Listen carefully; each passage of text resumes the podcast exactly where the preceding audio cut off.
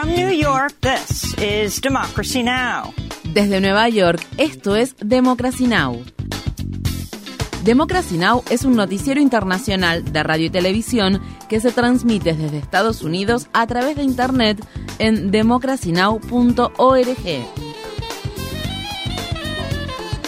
Welcome to Democracy Now!, democracynow.org.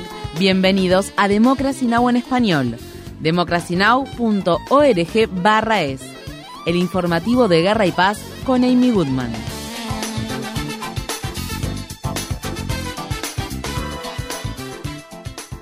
El expresidente Donald Trump se entregó el jueves por la noche a las autoridades de la tristemente célebre cárcel del condado de Fulton en la ciudad de Atlanta, donde fue detenido e ingresado por los 13 cargos de delito grave que enfrenta en relación a sus intentos de revocar los resultados de las elecciones presidenciales de 2020 en el estado de Georgia, en las que había ganado Joe Biden. Una vez en la cárcel le tomaron las huellas dactilares y la fotografía para la ficha judicial. La estadía de Trump en la cárcel duró unos 20 minutos ya que fue puesto en libertad tras el pago de una fianza de 200 mil dólares. El expresidente habló brevemente con la prensa en el aeropuerto tras ser liberado el jueves por la noche. Realmente creo que este es un día muy triste para Estados Unidos. Esto no debería pasar nunca.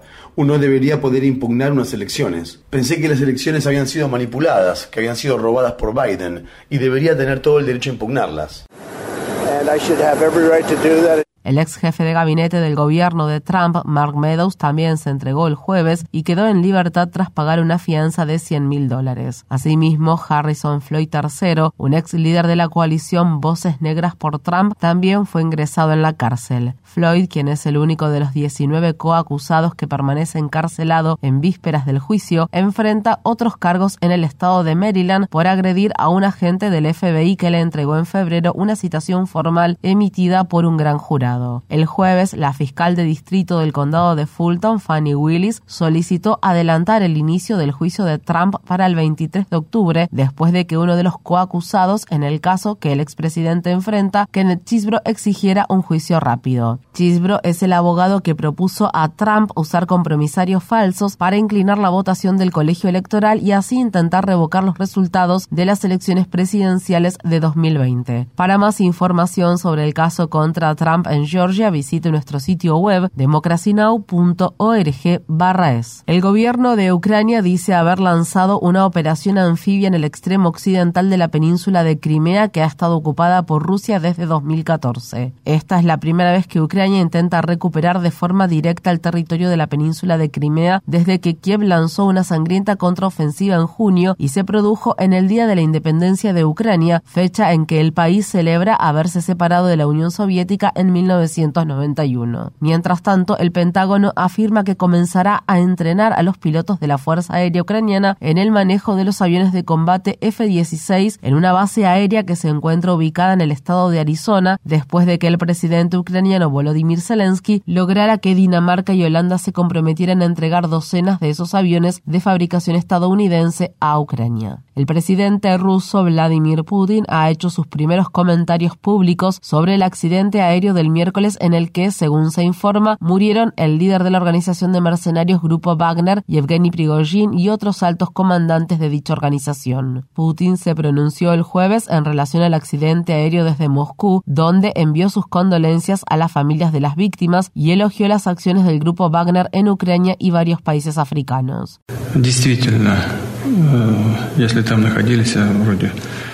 La información preliminar sugiere que los empleados del grupo Wagner también estaban a bordo y me gustaría señalar que estas personas hicieron una contribución significativa a nuestra causa común de luchar contra el régimen neonazi en Ucrania.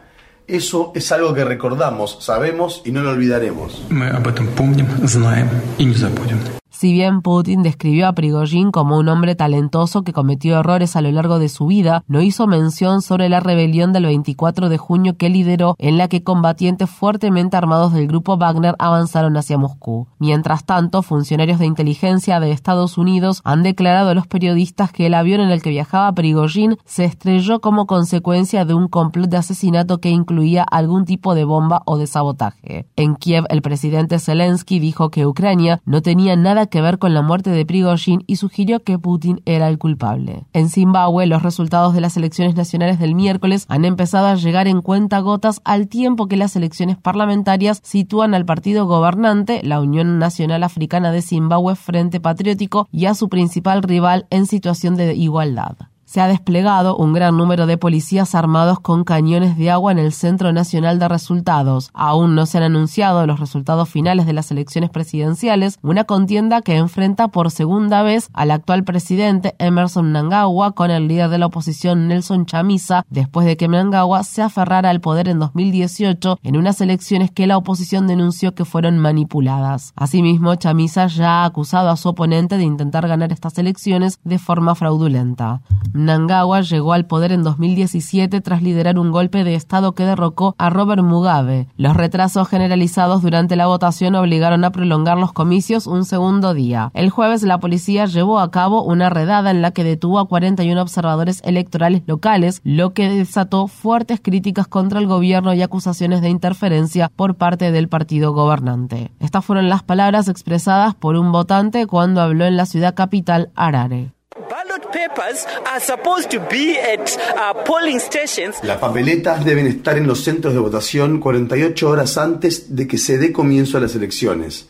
Y llegado el día de las elecciones, no hay papeletas. Tenemos que esperar aquí 12 horas y no hay papeletas. China ha prohibido la importación de productos de mar provenientes de Japón después de que las autoridades japonesas comenzaron a verter las aguas residuales radiactivas de la dañada central nuclear de Fukushima al Océano Pacífico. Esta medida forma parte de un plan para verter más de un millón de toneladas métricas de aguas residuales en las próximas cuatro décadas, lo que ha provocado protestas en Japón y en toda la región. El operador de la planta, la compañía eléctrica de Tokio, afirma que ha filtrado más de 60 radionucleidos de las aguas residuales dejando solo Asimismo, la compañía afirma que los niveles de tritio que se están liberando son significativamente inferiores a las cantidades liberadas por las centrales nucleares que funcionan normalmente en todo el mundo, incluidas las de China. Las intensas olas de calor siguen azotando gran parte del mundo, lo que indica que 2023 podría convertirse en el año más caluroso jamás registrado. En Bolivia, en la ciudad de Villamontes, la temperatura alcanzó el jueves los 45 grados Celsius e igualó la temperatura de invierno más alta registrada en el hemisferio sur. El calor extremo para el invierno también se está apoderando del sur de África, donde se batieron récords de temperatura en Botsuana, Namibia y Sudáfrica. Por su parte, el sur de Europa está experimentando una ola de calor sin precedentes en las últimas semanas de verano, donde Francia, Portugal y España registraron cientos de récords mensuales. Los científicos climatólogos advirtieron esta semana que el 80% de los glaciares alpinos italianos corren el riesgo de desaparecer antes de 2060. Estas fueron las palabras expresadas por la ecologista italiana Banda Bonardo. Estamos aquí, cerca del glaciar, y no hace frío. Por el contrario, la temperatura cero vuelve a subir estos días. Hay otra ola de calor por encima de los 5.000 metros. El hielo está retrocediendo. La nieve que lo cubría prácticamente ha desaparecido. La nieve que le copriva es casi scomparsa. Asimismo, Estados Unidos sigue experimentando una implacable e histórica ola de calor, donde el jueves igualaron o superaron récords históricos de temperatura en ciudades como Houston y Nueva Orleans. En Hawái, una nueva demanda interpuesta por funcionarios del condado de la isla de Maui culpa a la principal empresa de suministro eléctrico del país por los incendios forestales que a principios de agosto dejaron un saldo de al menos 115 personas fallecidas, al tiempo que 388 siguen desaparecidas. La demanda alega que la empresa de suministro eléctrico Hawaiian Electric no respondió a las alertas de bandera roja el día de los incendios y permitió que el tendido eléctrico entrara en contacto con la vegetación seca.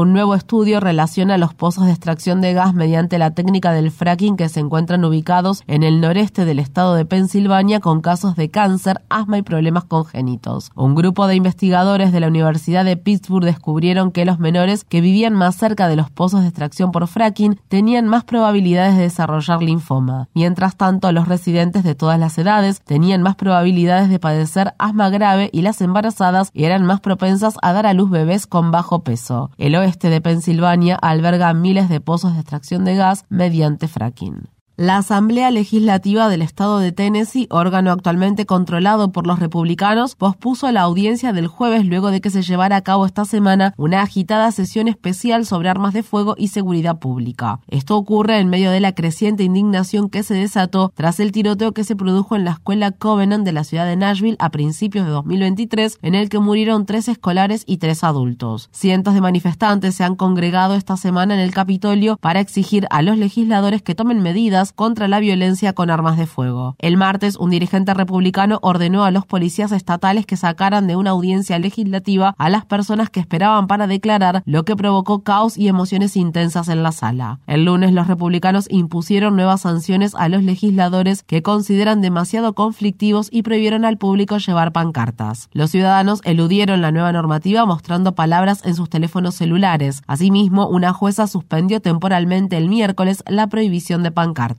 Por otro lado, el legislador demócrata de Tennessee, Justin Jones, uno de los tres de Tennessee, fue interrumpido en una sesión de la Cámara de Representantes del Estado tras acusar de racista al presidente republicano de dicha Cámara por las nuevas normas impuestas. A principios de 2023, Justin Jones había sido expulsado junto con Justin Pearson de la Cámara de Representantes de Tennessee por protestar en el Capitolio Estatal contra la violencia con armas de fuego. Sin embargo, luego volvió a ocupar su puesto tras ser reelegido por los votantes. Visite democracynow.org barra es para ver nuestra charla con el legislador Jones. En el ámbito laboral, unos 150.000 empleados automotrices podrían abandonar sus puestos de trabajo en septiembre, al tiempo que siguen negociando un nuevo contrato con los principales fabricantes de vehículos que incluye importantes aumentos salariales y mejores beneficios. El sindicato United Auto Workers está negociando aumentos salariales de al menos un 40% que se deberá implementar durante los próximos cuatro años. Según el sindicato, dicho porcentaje sería equivalente a los recientes aumentos salariales que obtuvieron los directores ejecutivos de las compañías automotrices General Motors, Ford y Stellantis. Los contratos expiran el 14 de septiembre. Esta podría tratarse de la mayor huelga de trabajadores de la industria automotriz estadounidense en al menos medio siglo. En el estado de Minnesota, el alcalde de la ciudad de Minneapolis, Jacob Frey, ha vetado una ordenanza municipal que habría concedido un salario mínimo a los conductores de Lyft y Uber. Tras vetar la ordenanza, Frey dijo que solo había llegado a un acuerdo con Uber para que se comprometa a pagar a los conductores el salario mínimo de la ciudad de 15 dólares la hora. Sin embargo, este acuerdo no incluye a los conductores de Lyft. Robin Wansley, un miembro del Consejo Municipal de dicha ciudad, respondió, este veto es una traición inexcusable a los trabajadores de Minneapolis. El Supremo Tribunal Federal de Brasil ha dictaminado que los insultos homófobos constituyen un delito que puede castigarse con penas de prisión. La sentencia fue celebrada por los activistas a favor de la comunidad LGBTQIA, ya que dicha comunidad sigue siendo un blanco frecuente de ataques violentos. Organizaciones de defensa de los derechos de la comunidad LGBTQIA informaron que en Brasil 228 personas LGBTQIA fueron asesinadas en 2022, que coincide con el último año del autoproclamado homófobo orgulloso Jair Bolsonaro en la presidencia del país. La FIFA, el órgano rector del fútbol mundial, ha abierto un expediente disciplinario contra el presidente de la Federación Española de Fútbol, Ruiz Rubiales, después de que éste besara a la fuerza a la jugadora española Jenny Hermoso durante la ceremonia de premiación de la Copa Mundial Femenina. Durante el partido, Rubiales también se agarró la entrepierna mientras celebraba en el palco que compartía con la infanta Sofía de 16 años. Por su parte, Rubiales rechaza las peticiones generales generalizadas para dimitir. El sindicato que representa a Hermoso ha exigido que el responsable rinda cuentas al tiempo que el acoso ha visibilizado aún más la misoginia y la desigualdad que existe en el mundo del fútbol, además de ensombrecer la histórica victoria de España. La campeona de fútbol estadounidense Megan Rapino dijo, ¿en qué clase de mundo del revés estamos? En el escenario más grande donde deberías estar celebrando, Jenny tiene que ser agredida físicamente por este hombre. El presidente en funciones del gobierno de España, Pedro Sánchez también habló sobre el tema. Pero es verdad que ha habido algunos comportamientos, en este caso el del señor Rubiales, que si manifiestan algo es que en nuestro país queda aún mucho camino por recorrer en materia de igualdad y de respeto eh, y en esa equiparación eh, de derechos entre las mujeres y los hombres.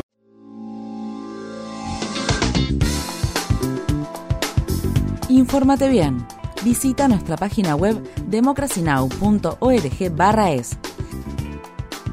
Síguenos por las redes sociales de Facebook, Twitter, YouTube y SoundCloud por Democracy Now! es.